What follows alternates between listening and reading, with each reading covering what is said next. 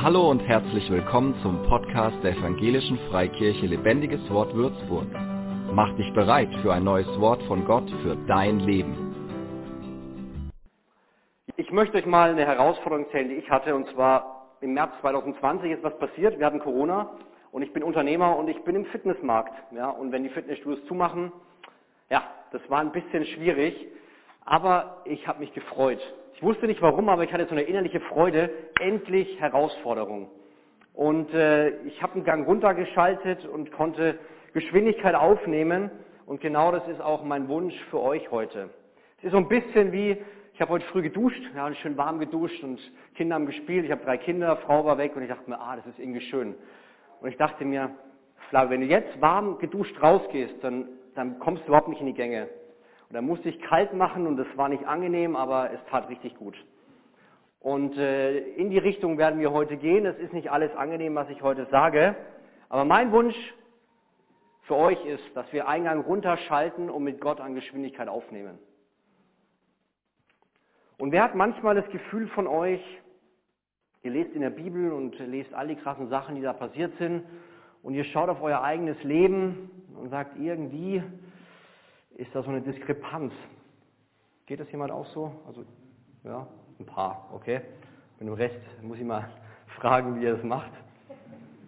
Ja, wir lesen von, von Leuten, die, wie Paulus, ja, der, deren Schatten Menschen geheilt hat. Wir lesen von der Gegenwart Gottes, als die Gemeinde zusammen war und die Erde hat gebebt. Und äh, man denkt sich manchmal, ja, also irgendwie, da hätte ich auch Interesse. So ein bisschen mehr in diese Richtung.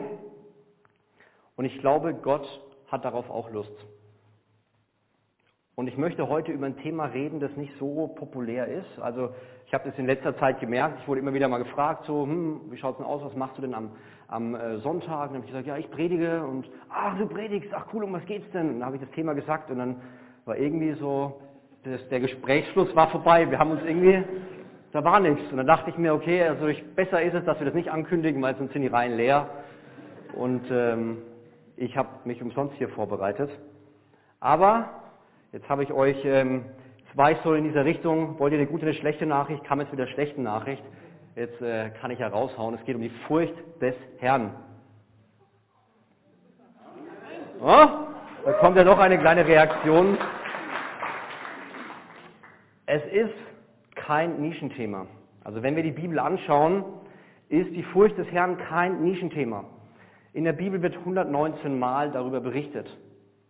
Und ähm, ich dachte mir, das ist ein Thema, das ist ungemütlich.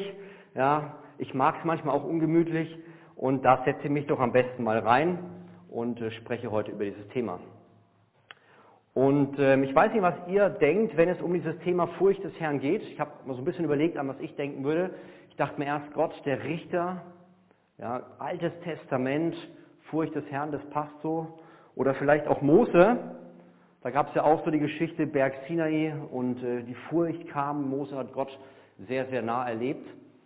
Und dann dachte ich mir am Anfang auch so, naja, aber da kam ja Jesus und da war die Liebe da und die Furcht, äh, darüber brauchen wir eigentlich gar nicht mehr reden, oder? Oder doch?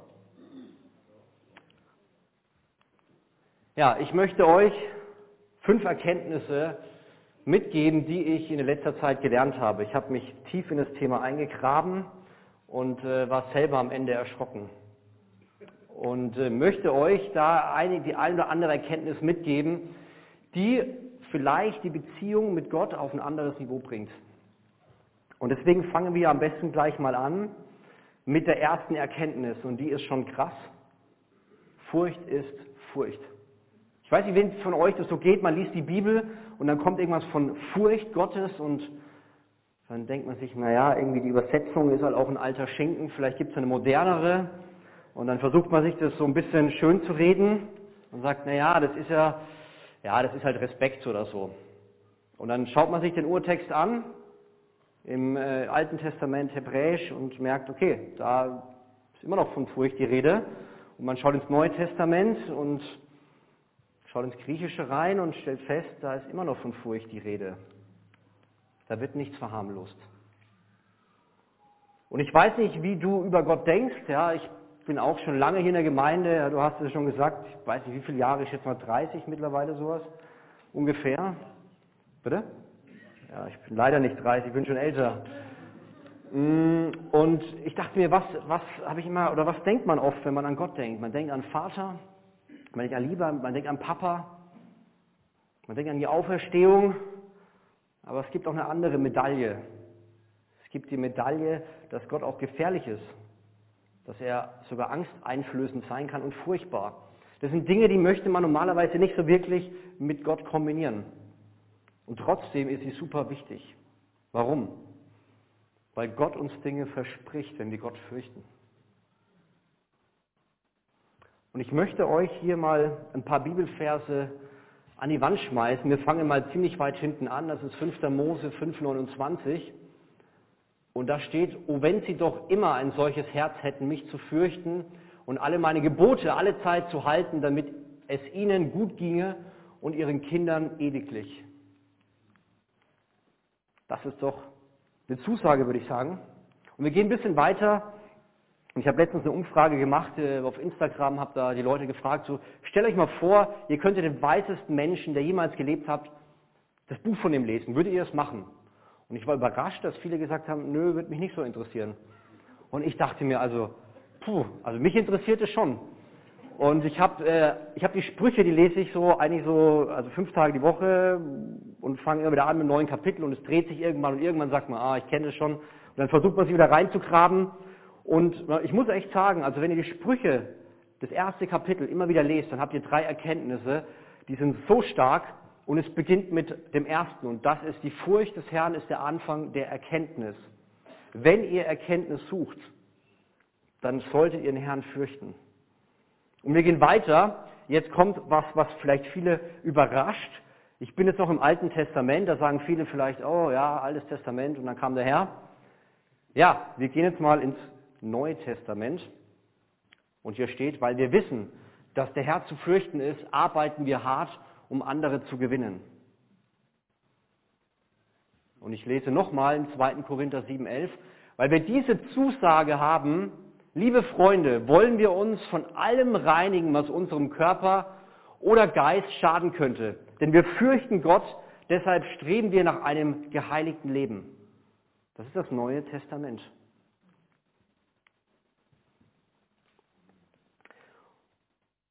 Hast du schon mal Furcht erlebt, als du in der Gegenwart Gottes warst? Eine spannende Frage, oder?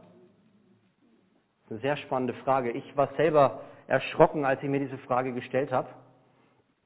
Und äh, wir sind letztens in der, in der Kleingruppe, ähm, haben wir über das Thema gesprochen und ähm, am Ende hat Slava gesagt, hey, pass auf, ähm, mach das mal so, bete mal am Ende und frag mal Gott, ob er dich berührt. Ich dachte mir, stimmt, das habe ich noch nie gemacht, kann ich immer machen. Und dann habe ich gebetet, habe die Augen zugemacht, habe gebetet und äh, plötzlich hatte ich richtig, eine richtige Furcht in mir und ich habe jetzt nicht die Berührung gespürt, aber ich habe plötzlich Furcht erlebt. Und ich dachte mir, wow, das ist eine ganz neue Dimension, die ich so in Gottes Gegenwart noch nie wahrgenommen habe. Und ich möchte euch mal reinführen, warum es wichtig ist, Gott zu fürchten. Das erste, ein Segen für die Generationen nach mir. Das war das, was wir vorhin in Mose auch gelesen haben.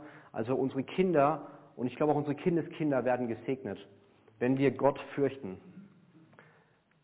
Das Zweite, die Entschlossenheit, Menschen für Gott zu gewinnen, nimmt zu. Die nächste, er schenkt uns Erkenntnis über seinen Plan. Also ich weiß nicht, ob es dir wichtig ist, was in deinem Leben zählt und was, was Gott für dein Leben vorbereitet hat. Wenn es dir wichtig ist, dann solltest du dich mit dem Thema beschäftigen geht weiter. Innigere, ganzheitliche Beziehung zu Gott. Das ist was, was, was für mich auch eine ganz neue Tiefe gewonnen hat, seitdem ich mich mit diesem Thema beschäftigt habe. Und dann haben wir auch, wir meiden Sünden. Und da möchte ich gerne mal Slava nach vorne holen, denn wir haben immer wieder in den letzten paar Wochen über dieses Thema geredet und ich finde, das trifft es eigentlich ziemlich gut auf den Punkt. Vielleicht kannst du mal erzählen, wie es bei dir im Leben war, das Thema Gottesfurcht. Sind schon an? waren zu schnell. Jetzt? Ja. Ja, wo Flavio auf mich zukam und hat einfach gebeten hat, erzähl mal ein Beispiel, ein Zeugnis aus deinem Leben. Ich habe gleich sofort, ja, ich habe bestimmt hunderte davon. Weißt du noch, an dem Abend? Ja. Ja, erzähl mal. Dann konnte ich nichts mehr sagen. Ich habe überlegt, überlegt, was, was, was bringe ich, was war das krasseste Beispiel für das, für die Furcht Gottes in meinem Leben. Und dann habe ich gesagt, okay, lass mir ein bisschen Zeit, ich überlege mir was und spreche auch davon noch, wenn du das möchtest. Und dann war ich zu Hause, es hat ein paar Tage gedauert, wo ich einfach wirklich sortiert habe in meinem Kopf, was war das krasseste Beispiel. Und bin zu dem Schluss gekommen, mein Alltag. Wirklich mein Alltag, die alltäglichen Dinge, die ich jeden Tag mache, die ich jede Sekunde tue. Einfach das Richtige zu tun. Und da habe ich gemerkt, genau da möchte Gott auf uns auch hinführen. Dass wir ihm jeden Moment, jede Sekunde fürchten. Im positiven Sinne. Wirklich das Richtige zu tun. Weil wir müssen uns bewusst sein oder bewusst machen, dass Gott ist in jedem Detail unseres Lebens mit dabei. Alltägliche Dinge, wo wir auch durch das Streben nach dem Richtigen, nach dem gerechten Leben wirklich ihn an unserer Seite haben. Viele Worte möchte ich nicht verlieren. Wie gesagt, es waren auch krasse Beispiele in meinem Leben, über die ich heute nicht sprechen möchte, weil das war meistens nicht schön. Aber ich weiß, dass in dem Moment Gott bei mir war und dass mich dazu bewegt hat, das Richtige zu tun. Wirklich, wo mein Leben sich radikal geändert hat. Und da, wo ich heute stehe, habe ich nur Gott zu verdanken. Und ich freue mich, so viele Gesichter zu sehen, weil Gott hat mich hierher geführt, in diese Familie. Und wie die Renate schon sagte, ich bin ein Teil der Familie und ich möchte das sein, ich strebe das an. Jeden Tag. Ob ich immer richtig liege, ob ich immer richtig liege. Nein, ich bin nicht vollkommen. Aber ich möchte mich entwickeln in der Hinsicht. Und Furcht Gottes begleitet mich ehrlich jeden Tag. Weil ich lege alles auf die Waage, jede Sekunde. In meinem beruflichen Leben bin ich oft konfrontiert mit solchen Sachen. Ich bin auch selbstständig und äh, ja, können wir das mit schwarz machen, unter der Hand bezahlen? Sage ich, nein, machen wir nicht. Wenn, dann machen wir das offiziell, das sage ich auch so, weil ich habe Furcht Gottes in mir. Ich weiß, dass ich dafür Konsequenzen, Konsequenzen ziehen muss. Es gibt ein Ergebnis und nicht sehr positives für mich, deswegen sage ich nein. Im ersten Moment sieht das immer nachteilig für mich als, als Unternehmer du kriegst den Auftrag nicht, etc. Aber nein, im Gegenteil. Du kriegst den Auftrag und kriegst, kriegst sogar eine bessere Vergütung dafür. Und das ist der Segen Gottes, weil du dich richtig entschieden hast. Amen. Und wirklich, in jeder Sekunde, jede, jeden Moment denke ich darüber nach. Was mir sehr geholfen hat, sind so zwei Hilfestellungen.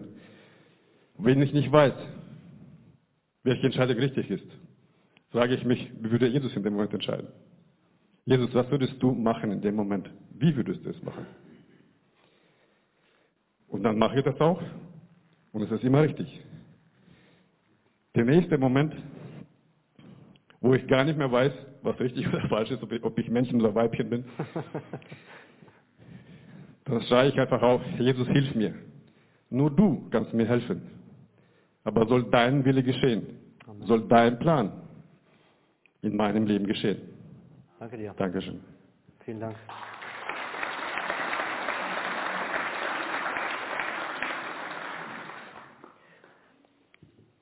Die Gottesfurcht hilft auch, wenn wir ins Handeln kommen wollen. Und das fand ich spannend. Das habe ich eigentlich irgendwie immer überlesen. Durch Glaube baute Noah, als eine göttliche Weisung über das, was noch nicht zu sehen war, empfangen hatte, von Furcht bewegt eine Arche zur Rettung seines Hauses. Also man fragt sich, wie kam er auf die Idee, eine Arche zu bauen und jahrzehntelang daran zu arbeiten? Er hatte Furcht vor Gott. Also es ist ein Thema, das quer durch die Bibel geht und sehr, sehr oft erwähnt wird und die Zeit reicht nicht aus, um alle Beispiele zu geben. Aber es ist ein Thema, was beschäftigt. Und ich möchte hier nochmal weitergehen. Was lernen wir aus dem ersten Punkt? Der erste Punkt ist, wer Furcht vor Gott hat, profitiert in seinem kompletten Leben davon. Und der zweite Punkt ist, kannst du nochmal auf die zweite Folie gehen, Nummer zwei, genau. Das richtige Gleichgewicht ist entscheidend. Und wenn ich mit Christen aus dem charismatischen Bereich rede, habe ich oft, oft das Gefühl, dass, dass die Liebe das Einzige ist, was zählt. Liebe ist das Fundament und ist ganz, ganz wichtig. Und trotzdem gibt es noch was, was sehr wichtig ist. Ja, eine Liebe und Hingabe und die Gottesfurcht und den Respekt. Und ich möchte das mal auf die Waagschale werfen. Gott sagt, erkenne doch, wie Gott zugleich gütig und streng ist. Ja, und äh, wir sehen hier die Waagschale. Ich habe auf der einen Seite die Furcht, auf der anderen die Liebe. Und wenn die Liebe, wenn die Liebe ohne die Furcht vorhanden ist, dann ist die Gnade billig.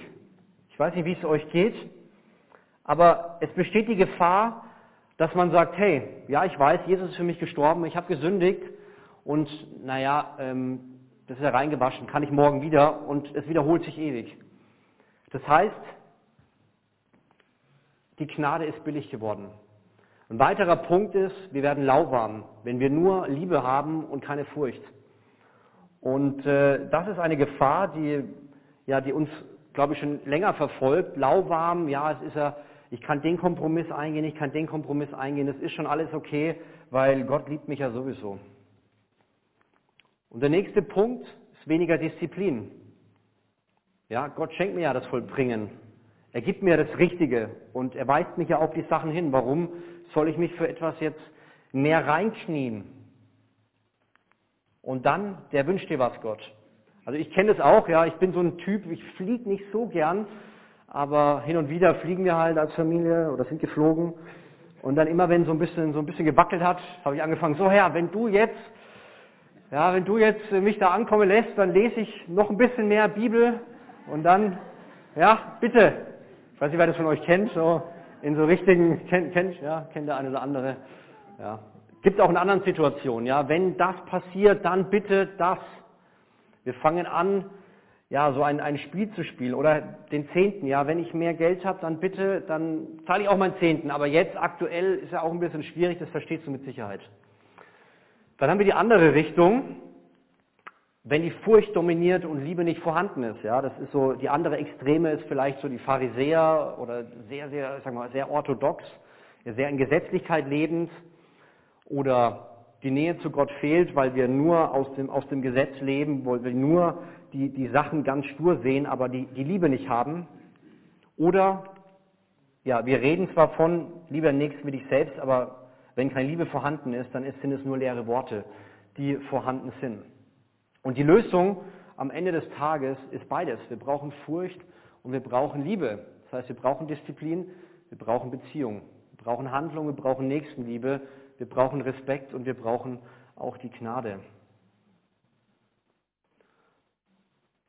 Und man liebt und man fürchtet. Und ich glaube, das ist auch in, in Beziehungen, ja, mit meiner Ehe. Wenn ich jetzt nur, wenn ich jetzt nur lieben würde, ohne meine Frau, ich sag mal, zu respektieren, eine gewisse Furcht zu haben, ja, dann, dann könnte ich auch ein, und wüsste, ich kann alles machen, so außerhalb meiner Ehe, ja, dann glaube ich, dann wäre eine Beziehung ganz anders. Also auch hier spielt das eine Rolle, auf beiden Seiten beides mit reinzunehmen.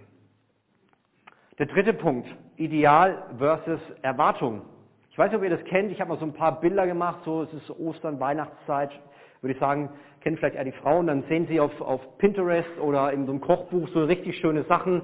Und dann fängt man an, das alles zu basteln und zu machen. Und dann ist noch Zeitdruck und plötzlich muss es aus dem Ofen, man holt es raus. Und dann schaut es irgendwie, was ist das, schaut aus wie Batman oder mit roter Nase oder Rentier, nee, kein Rentier, keine Ahnung, was das sein soll.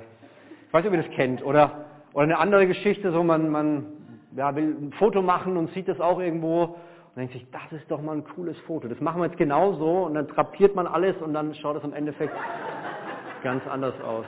Also es ist, es ist eigentlich frustrierend. Ja, es ist frustrierend. Oder vielleicht kennt ihr das auch, so da gibt es Leute, die sagen, man, wenn man früh aufsteht, das ist echt, boah, da geht was.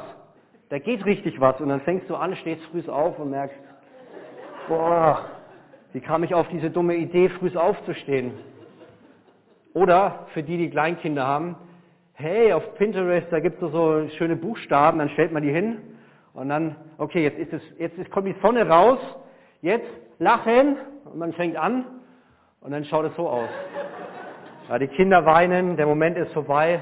Und selbst wenn sie jetzt lachen, sind Tränen in den Augen und na, ist irgendwie nichts. Ich weiß ob ihr das kennt, ja, wenn ihr sagt, ihr seid so in der Beziehung mit Gott und manche Leute erzählen, wie toll es alles ist und irgendwie merkt ihr, ja, weiß nicht, ne? man liest die Bibel, da ist die Bibel, hört sich alles so happy clappy an und dann macht man so einen Realitätscheck und der ist nicht mehr ganz so, ganz so toll. Und dann macht man nochmal einen Realitätscheck und ja, ja, okay, damit kann ich mich abfinden. Wenn ich so ein paar Striche mache ein paar Sachen rausstreiche aus der Bibel und die nicht so ganz für, für wörtlich nehme, dann ist es, dann kann ich damit umgehen.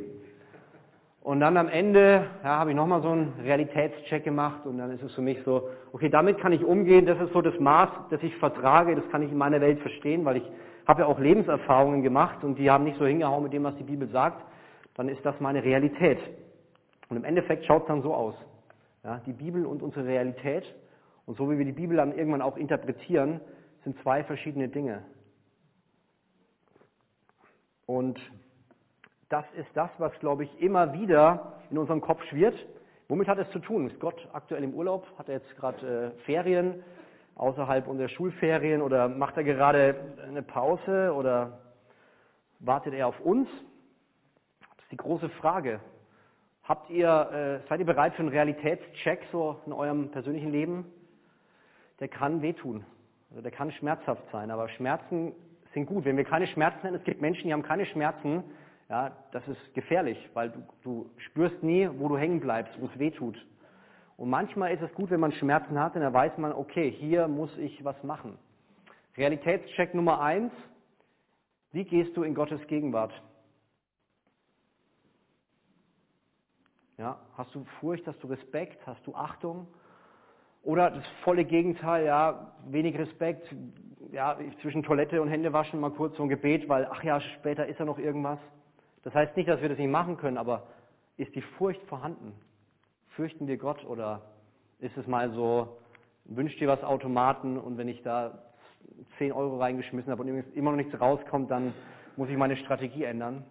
Wie gehst du in Gottes Gegenwart? Wenn, man sagen würde, hier eins ist ganz schlecht, zehn ist so echt, ich habe das Gefühl, Gottes Gegenwart, ähm, da habe ich Gottes Furcht, so wie schätzt ihr euch ein? Wie schätzt ihr euch ein in eurem persönlichen Leben? Machen wir mal einen zweiten Realitätscheck. Folgst du seinem Wort? Auch das kann ich euch empfehlen, wenn ihr mal die Sprüche lest, erstes Kapitel. Was passiert, wenn wir Gottes Wort folgen? Da sind einige Zusagen in seinem Leben. Was, was sagt Gottes Wort? Was, was sagt Jesus, als kurz bevor er gegangen ist? Geht hin in alle Welt und predigt das Evangelium alle Kreaturen. Das hat er gesagt. Und ich kann mich erinnern, ich habe ich hab hier so ein paar Armbändchen und äh, dann hatte ich äh, ein Armbändchen, da war dann auch diese, wie heißt es, vier Punkte, Ben, wie heißt es immer, vier Punkte Armband, glaube ich, ne? wo man dann ähm, so das Evangelium in vier Punkten hat. Das ist leider gerissen, habe ich jetzt nicht mehr, aber ich kann mich noch erinnern, das hatte ich immer am Arm und dann habe ich YouTube-Videos gemacht und YouTube-Videos schauen halt echt, äh, haben viele Leute geschaut und dann immer, wenn ich dann ein Video gemacht habe, immer so ein bisschen runter, ja, und jetzt kann ich das Video starten. Dann dachte ich mir, was ist das? Das ist falsch. Ja? Entweder stehe ich zu Gott oder ich stehe nicht zu Gott. Predigst du das Evangelium? Ist es dir wirklich wichtig oder machst du es nur, weil du einen Vorteil davon hast? Von 1 bis 10, was würdest du dir für eine Note geben? Ja, und der dritte Punkt. Wie hältst, wie verhältst du dich trotz Heiligung? Wir sind heilig, wenn wir Jesus angenommen haben als unseren Erretter. Wie verhalten wir uns? Führen wir ein heiliges Leben oder führen wir ein Leben in Sünde? Fallen jeden Tag aufs Neue hunderte Male immer wieder über die gleiche Sache? Ja, wie ist es in unserem Leben? Habt ihr das Gefühl, wir führen oder du führst ein heiliges Leben? Oder plagst du dich ständig mit den gleichen Dingen? Ich habe hier mal ein paar Sachen aufgeschrieben. Es geht nicht darum, dass man mit den Fingern auf Dinge zeigt, sondern einfach nur erkennt, wo ist meine Beziehung mit Gott? Wo stehe ich aktuell überhaupt? Ja, fehlt es dir vielleicht gerade an innerer Kraft, dann kann es sein, dass du gewisses fehlende Selbstdisziplin, vielleicht fehlende Sucht, äh, Sucht, wo du drin bist, oder fehlt es dir an Einheit, weil du in Streit und Spaltung bist, oder fehlt es dir an Korrekturfähigkeit, weißt du vielleicht viel aus der Bibel, aber es kommt überhaupt keine Erkenntnis aus deinem Leben. Du wendest nichts davon an, was du wirklich erlebt, äh, was du in der Bibel gelesen hast. Und das sind Dinge, die uns immer wieder beschäftigen können. und uns eigentlich ganz klar zeigen, dass da ganz schön viel Luft nach oben ist. Um die Kluft zwischen Ideal und Realität zu schließen, müssen wir Gott suchen und ihn fürchten lernen. Denn dann wollen wir nicht mehr sündigen, dann werden wir nicht mehr sündigen. Dann werden sich Dinge in unserem Leben ändern, wir werden ein reineres Leben führen. Aber sind wir dazu bereit oder wollen wir lieber ein angenehmes, schönes Leben und wollen wir Kompromisse machen? Ja, auch ich muss mir die Fragen stellen. Es ist nicht so, dass ich hier oben bin und sage, hier alles ist happy clappy, aber ich habe auch meine, meine Challenges und meine Kämpfe und meine Herausforderungen und der Teufel weiß, wo er angreifen soll. Aber ich möchte Gott fürchten lernen. Denn aus der Furcht entsteht Handlung und Disziplin, aus der Furcht predigen wir das Evangelium und aus der Furcht werden wir geheiligt. Aus der Furcht heraus. Viertens, was du fürchtest, das verehrst du. Das habe ich gelesen von John Bever und ich war erschrocken. Dachte mir, wow, wie viel Erkenntnis ist da drin. Dadurch, dass ich ja schon seit 2009 äh, YouTube gemacht habe und immer wieder auch ganz schön eine auf die Löffel kriege. Bei YouTube ist es so, da kann jeder mit einem anonymen Profil schreiben, was er will. Ja, das ist absolut egal. Keiner weiß, wer dahinter steckt. Da kriegt man schon mal so ein paar Ohrfeigen und dann überlegt man schon mal, will man das alles sagen oder will man nicht? Und ich weiß nicht, wie es dir im Leben geht. Fürchtest du Menschen oder fürchtest du Gott?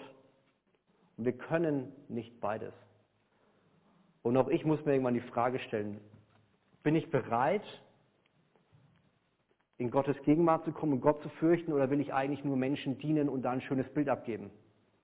Was wäre deine ehrliche Antwort aktuell? Mensch oder Gott? Weißt du, was der wertvollste Ort auf Erden ist? Ja, ich habe immer so ein paar coole Orte rausgesucht. Wobei, ich muss sagen, da war ich mal, das hat mich überhaupt, hat mich überhaupt nicht tangiert. Wisst ihr, was es ist? Monaco. Klaus weiß es. Was ist das? Dubai. Und das? Naja, Mailand oder Madrid, Hauptsache Italien, ne? nee, ist nicht ganz Venedig, das ist äh, ein bisschen höher. Zürich. Das ist Zürich. Oder vielleicht ist es Starnberg. Was denkt ihr, was der reichste Ort? Auf der Erde. Was ist der? Zürich? Wo? Tel Aviv? Mhm. Also ich muss ehrlich sagen, ich habe meine eigene Interpretation, deswegen klammern wir das alles mal aus. Das ist meine Interpretation. Warum? Ganz einfach, weil hier am Friedhof ganz viele Menschen gestorben sind, die nicht ihr Potenzial gelebt haben, weil sie Menschen gefürchtet haben. Sie haben, sie wollten vielleicht einen Job machen, einen Beruf, wo sie gesagt haben, ey, ich glaube, das ist, das ist das, wo, wo, wo meine Gaben und Talente wirklich rauskommen. Und dann haben sie Angst gehabt, was die Freunde sagen, was die Eltern sagen, was, was das Umfeld sagt und haben es nicht gemacht. Da liegen Menschen, die von Gott ganz klar einen Plan bekommen haben, aber nicht durchgesetzt haben, weil sie Angst hatten, was andere Leute sagen und denken. Und weil sie Angst hatten, dass Gottes Plan vielleicht nicht wirklich funktioniert, der vielleicht nicht wirklich Sinn in ihrem Leben macht und ja, ihr eigener Plan vielleicht besser ist. Hier liegen Menschen, die ja vielleicht krank wurden, weil sie auf die, auf die Meinung anderer so stark gehört haben und dadurch ja, das Potenzial, was Gott in ihr Leben gelegt hat, niemals leben konnten. Und hier liegen auch Menschen, die irgendwann gesagt haben, ich verlasse die Gemeinde, ich verlasse die Gemeinschaft mit anderen Christen, weil ich verletzt wurde oder weil ich mich verletzt fühle. Hier liegen viele Menschen, die das Potenzial das sie einmal hatten, nie wirklich ausgekostet haben. Und deswegen bin ich der Meinung, dass das einer der wertvollsten Orte ist, weil hier richtig Potenzial verloren ging. Und wir leben hier einmal auf Erden und wir haben die Möglichkeit, Gottes Plan durchzuführen. Aber das bedeutet, wir dürfen nicht so sehr darauf gucken, was Menschen über uns denken und sagen. Denn wer Menschen fürchtet, weicht von Gottes Plan ab. Und wer Gott fürchtet, wird sich um Gottes Plan bemühen. Und man sieht es auch ganz klar im Neuen Testament. Wir haben ja die Geschichte von Hananias und Sapphira. Ich weiß nicht, ob ihr die kennt. Es gab die Vorgeschichte, dass jemand da war. Die Gemeinde war vereint. Es wurde alles miteinander geteilt.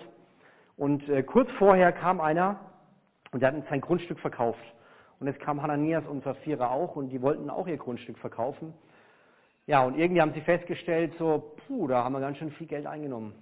Und dann steht hier, ein Mann namens Hananias verkaufte zusammen mit seiner Frau Sapphira ein Grundstück. Hananias beschloss heimlich, einen Teil des Geldes für sich zu behalten, wovon auch seine Frau wusste. Den Rest brachte er zu den Aposteln.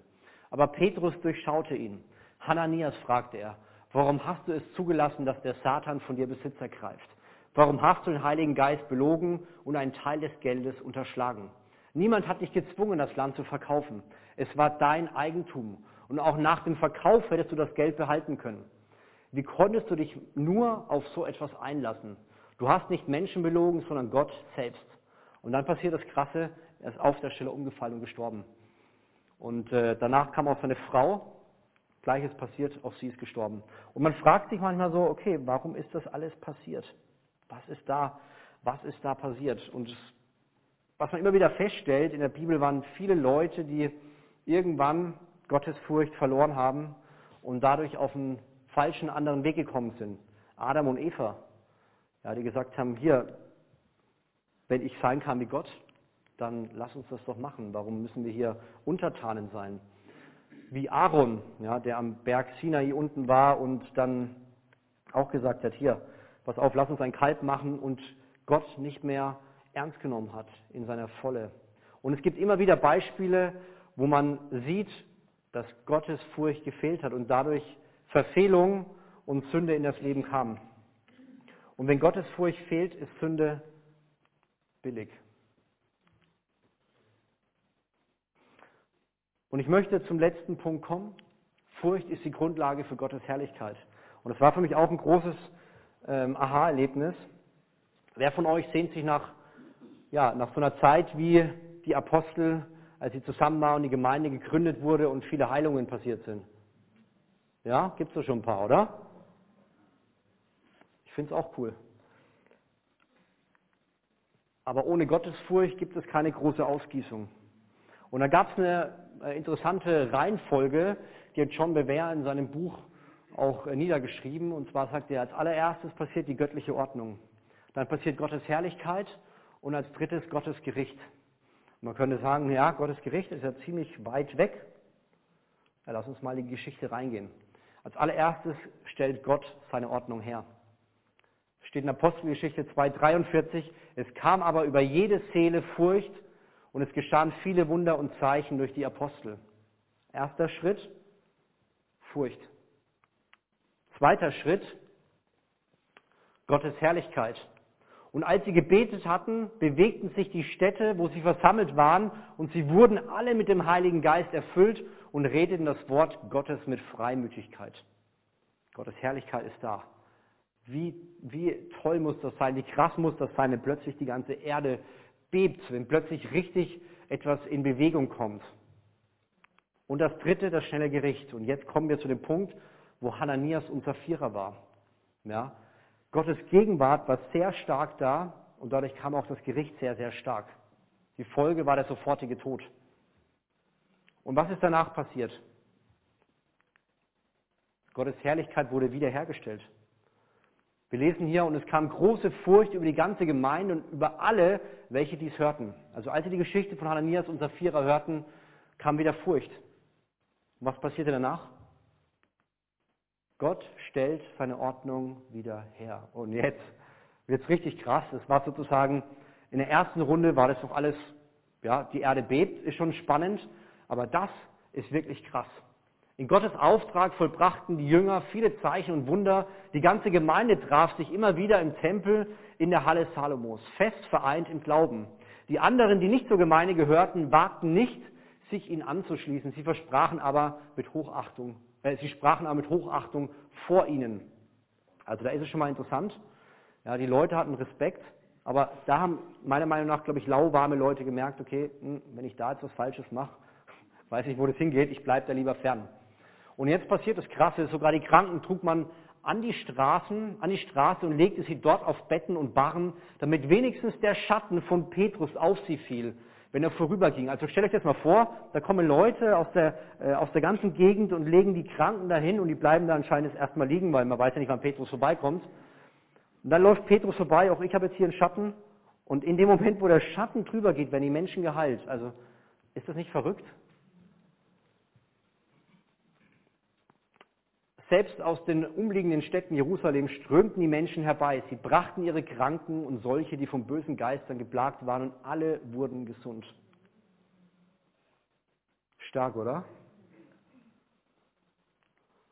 Ja, viele, viele biblische Geschichten enden dann auch mit dem schnelleren Gericht. Also man liest dann auch im Alten Testament, dass dann im, im, äh, im Heiligtum falsches Holz gebracht wurde. Die Menschen sind dann auch sofort gestorben oder falsche Träger, als David äh, die Leute geholt hat und das Heiligste, die, ähm, wie heißt das nochmal, die, die Bundeslade mitnehmen wollte. Auch da ist dann einer gestorben.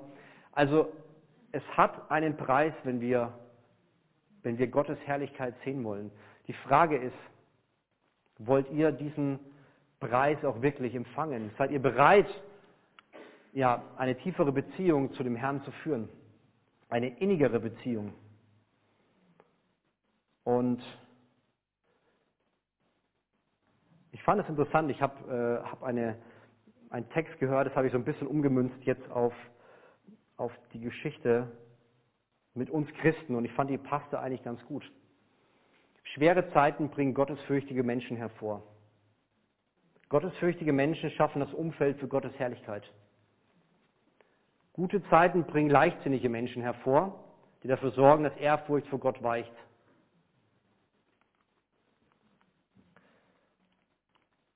Dies führt zu Zeiten, wo Gottes Gegenwart schwächer leuchtet. Und ich glaube einfach, dass ohne, ohne Gottes Ehrfurcht hören wir nicht auf das, was Gott sagt, oder wir hören Gottes Reden sehr, sehr schlecht. Und ohne sein Hören werden wir nicht gehorsam. Deswegen glaube ich, nicht Gott verzögert die Herrlichkeit, sondern wir durch die mangelnde Furcht an ihm. Und dachte mir, ich mache heute mal einen mutigen Schritt. Was ist so das, für mich persönlich das, was am, am unangenehmsten ist? Und das ist, auf die Knie zu gehen. Das ist unangenehm. Weil es eine, wie soll ich sagen, es ist Ehrfurcht zeigen oder ein Stück weit auch demütig zu sein. Und ich möchte mit euch beten. Und wer es auf dem Herzen hat, kann auf die Knie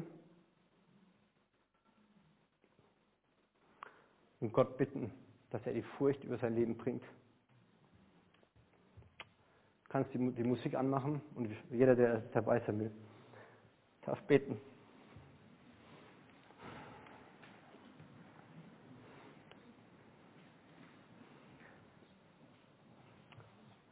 Wer es auf dem Herzen hat, kann auf die Knie gehen. Wer Knieschmerzen oder ähnliches, bleibt sitzen.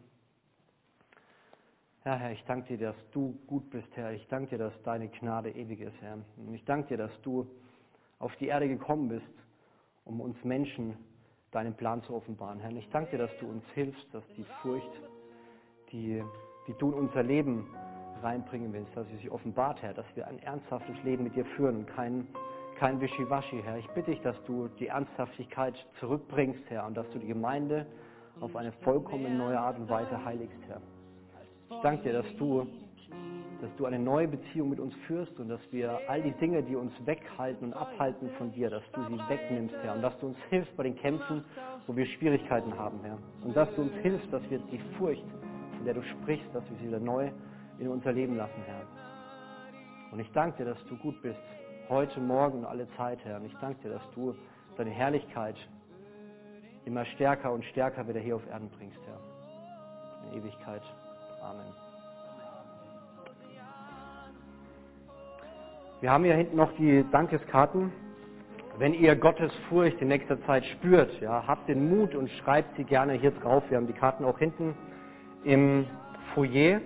Schreibt gerne drauf, denn das ermutigt auch andere. Danke euch.